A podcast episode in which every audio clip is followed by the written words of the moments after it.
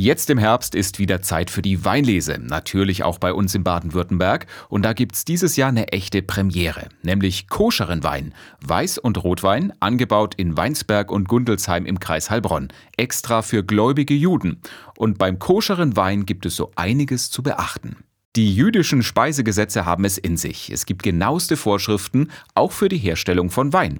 Ein koscherer Wein erfüllt diese Regeln und kann deshalb bei religiösen Festen und Feiern verwendet werden, sagt Rabbiner Jehuda Puschkin. Koscher heißt verwendbar. Wir benutzen den Wein bei unterschiedlichen religiösen Anlässen. Es ist wirklich ein Teil der Liturgie quasi ein Kultusgegenstand. Das hat Folgen für die Traubenverarbeitung und Weinproduktion. Vom Pressen bis zum Abfüllen dürfen nur strenggläubige Juden ran.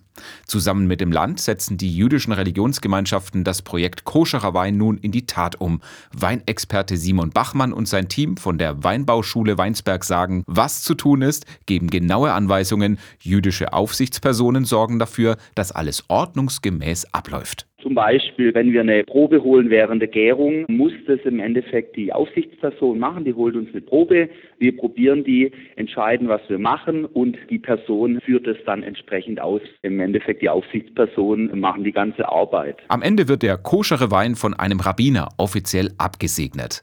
Was für Außenstehende kompliziert und umständlich scheint, sieht Weinexperte Bachmann gelassen. Manche Dinge hat auch der Herr Rabbiner schon gesagt, das ist einfach manchmal so. Und das ist ja in vielen Bereichen als äh, Christ hat man ja auch manche Dinge, wo man denkt, ja, ist so, das ist aber, denke ich mal, bei jeder Religion so. Im Frühjahr soll es dann die ersten Flaschen koscheren Weißwein geben, später dann auch Rotwein. Das Etikett steht schon fest, Lechaim wird auf Hebräisch draufstehen, auf das Leben.